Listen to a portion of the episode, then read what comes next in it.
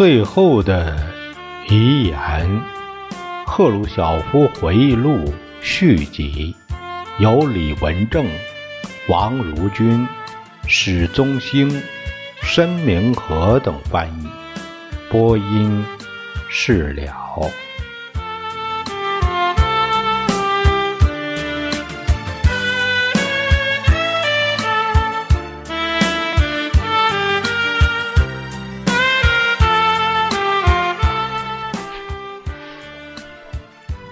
我们抵达了旧金山，人们用演说和鲜花欢迎我们。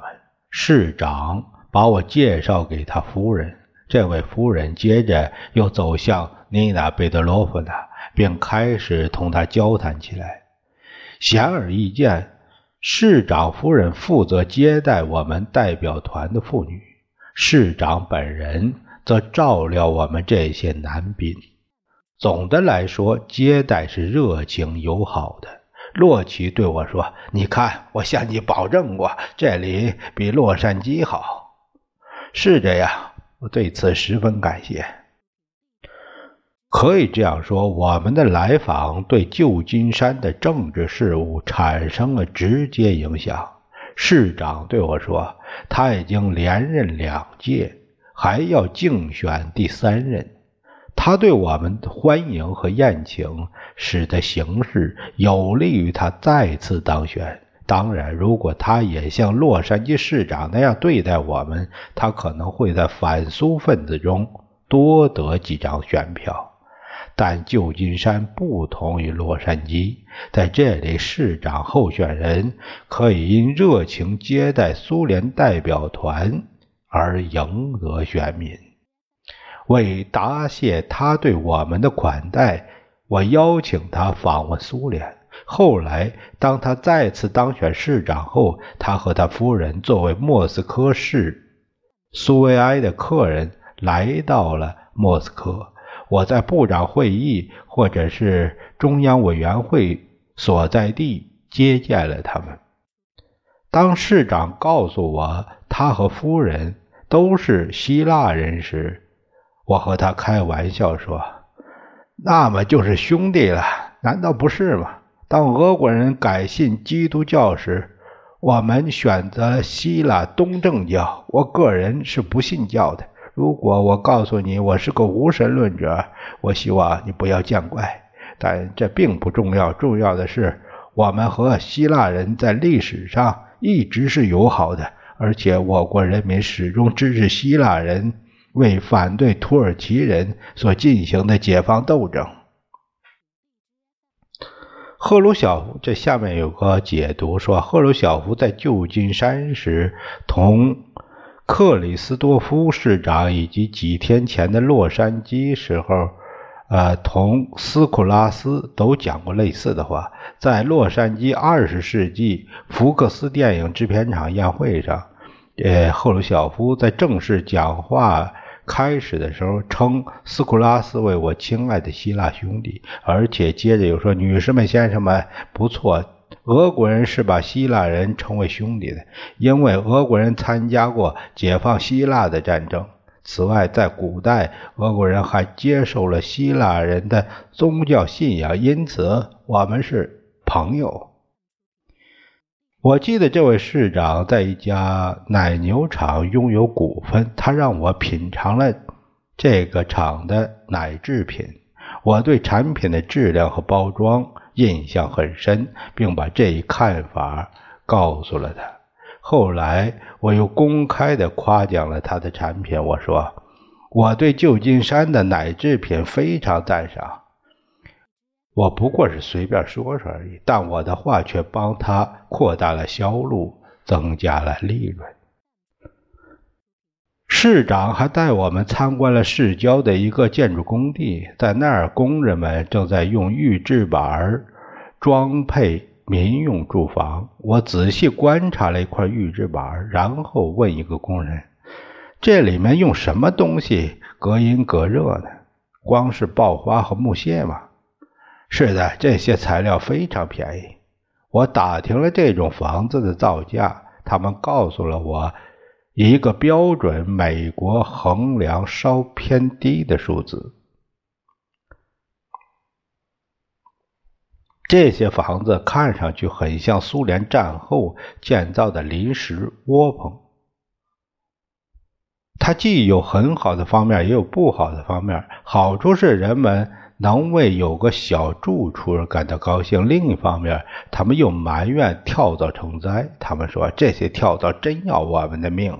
跳蚤是喜欢木屑的，所以住在这种房子里，这样的人们日子很难过。当然，有没有跳蚤取决于人们的文明程度和卫生状况。比如，芬兰人有时也用木屑做。建筑材料，但他们能设法避免跳蚤咬人。我想我在旧金山看到的房子或许也是这样。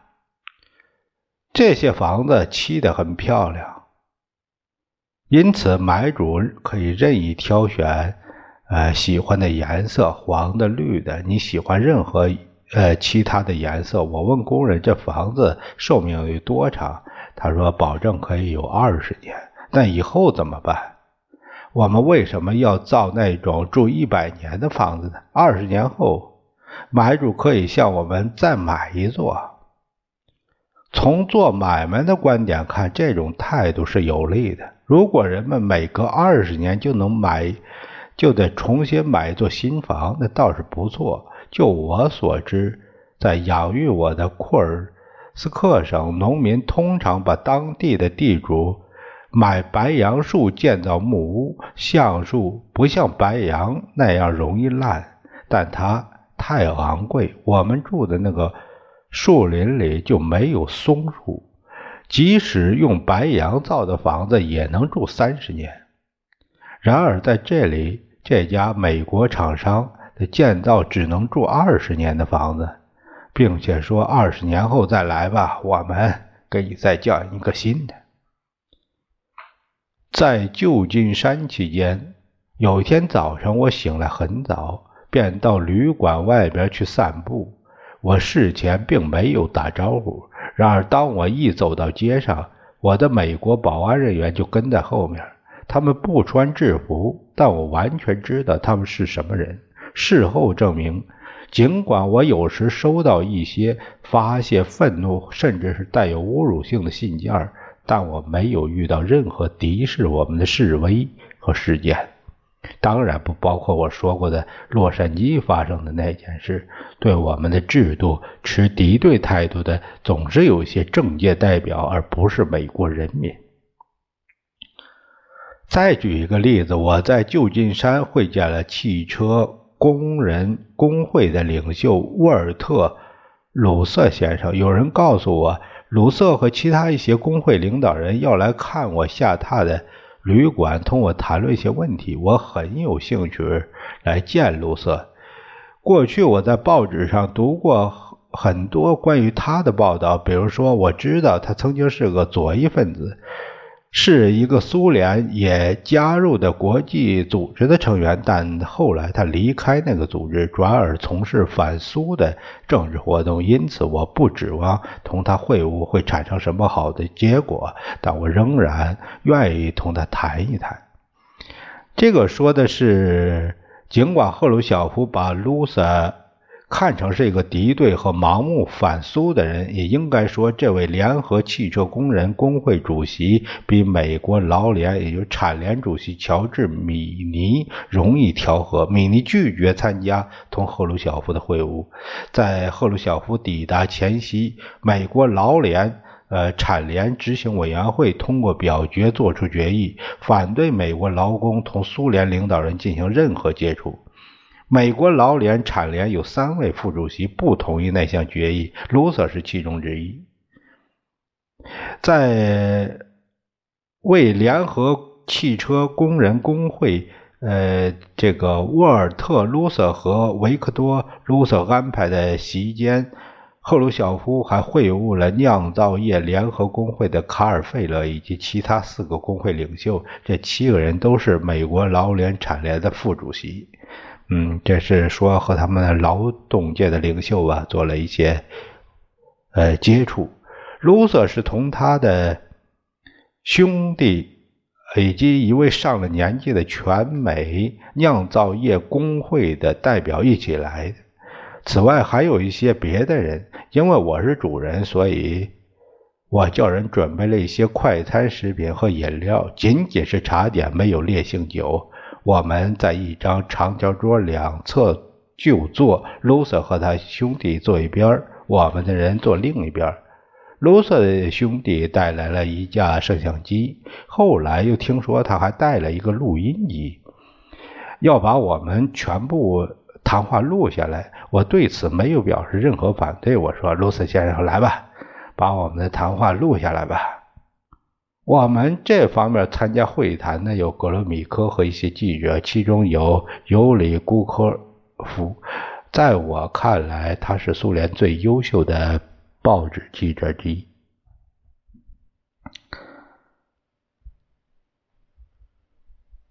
这个记者，呃，古科夫尤里·古科夫是 G.A. 尤里科夫，当时是国家对外委员会的主席。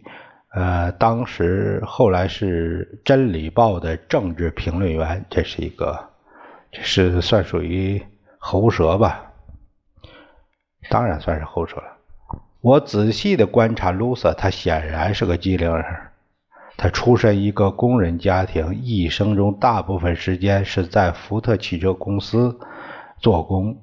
我们在高尔基城建造一个汽车工厂的时候，他曾作为技术员指导，被派到苏联向我们的工人传授技术。对他自己所说，他在高尔基城住过两三年，很了解我们工人的生活情况。他说，至今他还记得当年的许多情景。接着他开始回忆他过去的一些交往。我说。交往是有意避开“友谊”二字，尽管他曾接过一些朋友。他告诉我他是怎样经常外出和高尔基的姑娘们交际。他还以相当明显而又滑稽的暗示来表明，他的确到过那些地方，并参加过年轻人的聚会。这个赫鲁晓夫返回莫斯科后，苏联的工会报刊以“认识一下垄断资本家，呃，走狗卢瑟先生”为题发表了一篇报道。文中说，三十年代的时候，卢瑟在高尔基城同一个他刚认识的，呃，一星期的十九岁的俄国姑娘结婚。后来他没有同她正式离婚。这个故事被认为是荒谬的诽谤。嗯，这是个个这事儿。然而，卢瑟是个背叛了阶级斗争的敌人。作为一个大工会组织的领袖，他组织工人罢工，但总是局限在一定的许可范围内，以不损害和削弱资本主义政权的统治为前提。他的斗争不过是为多拿几个钱，而不是为工人。阶级的利益胜利，这是个经济斗争，不是政治斗争。在政治上，他和政府的执政党结成了同盟。他可以是个民主党人，而不会是个共和党人。但是，就像我所说，两个党没有本质的区别，半斤八两，都是资产阶级的，都镇压工人运动。有时，当我从广播里听到或从报纸上看到关于美国工人罢工的消息，我总是想起同卢瑟的那一次会晤。那次会谈使我感到很不愉快。后来我才知道他的薪水是多少，他拿的钱和福特公司这样的美国最大公司的经理一样多。也就是说，资本家已经把他收买了，资本家付给他足够多的钱。让他代表他们的利益，而不是工人们的利益；要他支持美国政策，而不是要开展阶级斗争。我一直赞同国家间的和平共处，而卢瑟却赞同阶级之间的和平共处。他的主张是同马列主义。呃，教导根本矛盾的，更糟糕的在于他背叛了自己的工人伙伴的事业。这样的背叛行为，在美国的工会领袖中恐怕是司空见惯的了。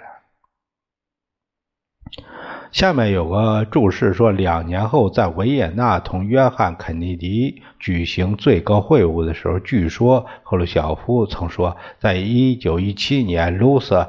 这样的人在俄国应该处绞刑。至于他带来的其他人，还是不说的为好。他的兄弟几乎没有参加讨论，仅是个旁观者。说的确切一些，就像是卢瑟的秘书。他把全部谈话都录在磁带上。另一位工会领导人大约五十四五岁。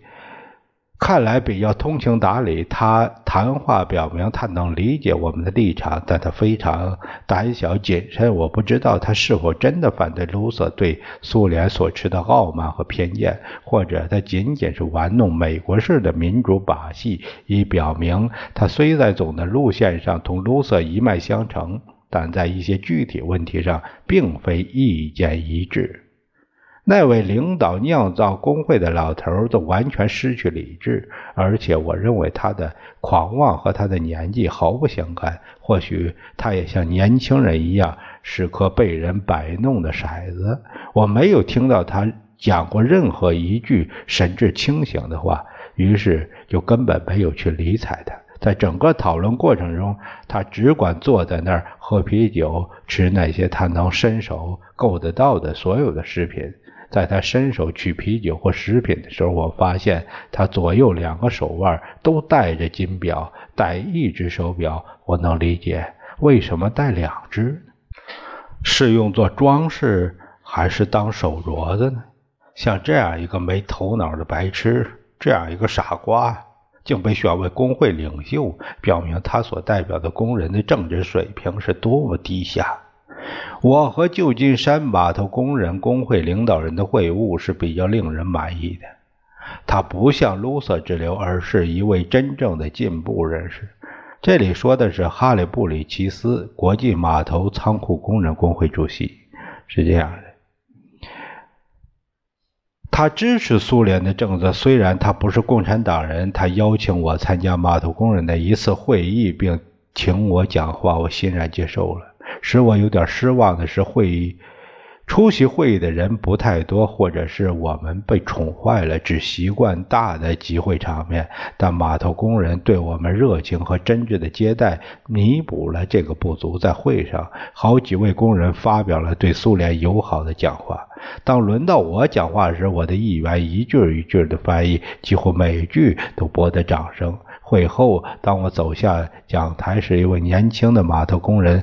工会积极分子跑到我面前，把我的帽子拿去戴到他头上，又把他自己的帽子给我戴上，然后我们紧紧拥抱，体现了友谊和无产阶级的团结。其他工人都为此热烈鼓掌。不用说，新闻记者拍下了这个镜头，并在报纸上做了报道。但这一次，他们无法按老习惯歪曲事实真相。这是我同美国工人阶级的一次友好会见，这样的时刻是令人感到高兴的。结束了对旧金山的访问，我下一站是伊阿华州，参观该州加斯特先生的农场是日程表上最重要的一项。五十年代。中期，我见过加斯特。当时，他和他的妻子，一位惹人喜爱的妇女，一起来到苏联。一次，我正在索契休假，他们来看我。我们在蔚蓝色的黑海之滨的一座国家别墅的阳台上，一起轻松度过了几个钟点。他是个资本家，我们是共产党人，但这儿没有妨碍。他向我们传授农业方面的经验知识。在带他去看苏联的农庄时，要是他看到某个人干活笨手笨脚，他简直会跳起来。有人告诉我，在播种玉米的季节，他有一天来到农庄。当他看到农民下种没有施肥的时候，他突然抓住一个人问：“你想过你究竟在干什么吗？难道你不知道这里需要施肥吗？”农庄主席解释说：“肥料已经在施在土壤里了。”加斯特这才冷静下来。如果让他来负责的话，不知道他会干什么。我讲这段故事是想说明，加斯特是个不能容忍任何过错的人。他决心要把事情干好，而这种决心是没有社会主义和资本主义之分的。我们在苏联的那次交谈使我受益匪浅，他说的都很有用，应该全部记住，以便把他的经验用于苏联。说真的，我们交谈时一般都是他说我听。他了解农业的兴衰，他不是讲师，也不是记者，但我可以称他是农业方面真正的积极分子。他曾告诉我，他在亚华州经营的农场收益很好，所以我渴望去亲眼看一看。我的助手安德烈·斯捷潘诺维奇·谢夫琴科是位受人爱戴的农艺师，他陪我去亚华州，在我。们去之前，他同加斯特进行了秘密联系，了解怎样才能把这次参观安排的最理想。加斯特说：“我是务农的，我每天日出起身，根据我过去同赫鲁晓夫先生的交谈，我记得他是了解农村生活的，他知道农民的生活就是得起早和勤劳。”谢夫琴科先生，如果赫鲁晓夫先生同意起早乘车前来的话，那倒是很不错。就我们三个人，你，哎，后来小夫先生和我，呃，至于其他人员，他们大多是城里人，甚至连日出都不知道是怎么回事就让他们多睡会儿，晚一点来。当谢夫琴科把加斯特的建议转告我时，我心里想，他是个很懂农业的好农民。但他一点也不懂得他所邀请的这个客人有多么重要。他好像不懂得我不能不向主人打招呼，就在大清晨溜出来宾馆。他的建议完全不现实。我将由洛奇先生陪同去耶和华，还将有各种警卫人员保护我，不让我离开他们的视线。如果我在加斯特来接我的时候不声不响跑出去。那人家可能会认我认为我被绑架了，就像高加索或中亚一带的新娘被抢那样。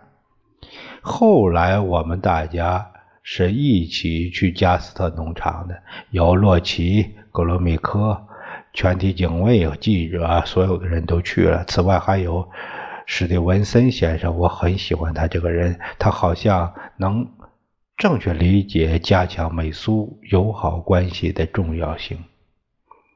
这个当时，埃德莱·史蒂文森正在争取被提名六零年民主党总统候选人，是这样情况。我们开始在农场里步行参观，后面跟着一大帮人，还有许多记者，凡眼睛看得到的地方都有记者。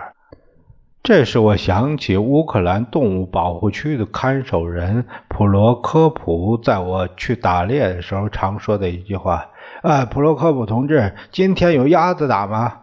到处都是鸭子，赫鲁晓夫同志。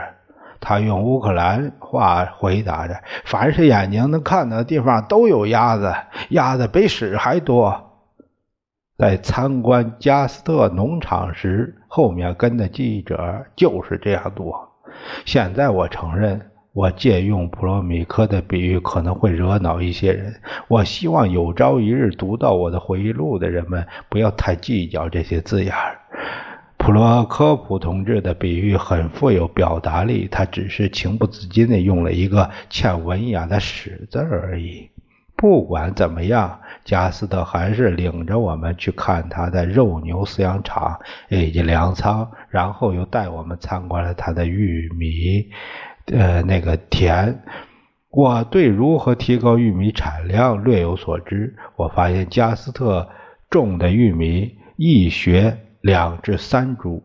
于是我向他指出：“瞧，种玉米最佳方案是保持一定的株距，你应该使株距保持二十到三十之间，行距至少是六十到八十，这样才能每株的根系能到最大限度的拓展，并充分的吸收营养的养分。此外，”玉米生长需要充足的阳光，如果密过密的话，高高的杆儿会把阳光遮住。根部的土壤的温度不能提高。如果你对我的话不介意的话，那你这里的玉米种的过密了。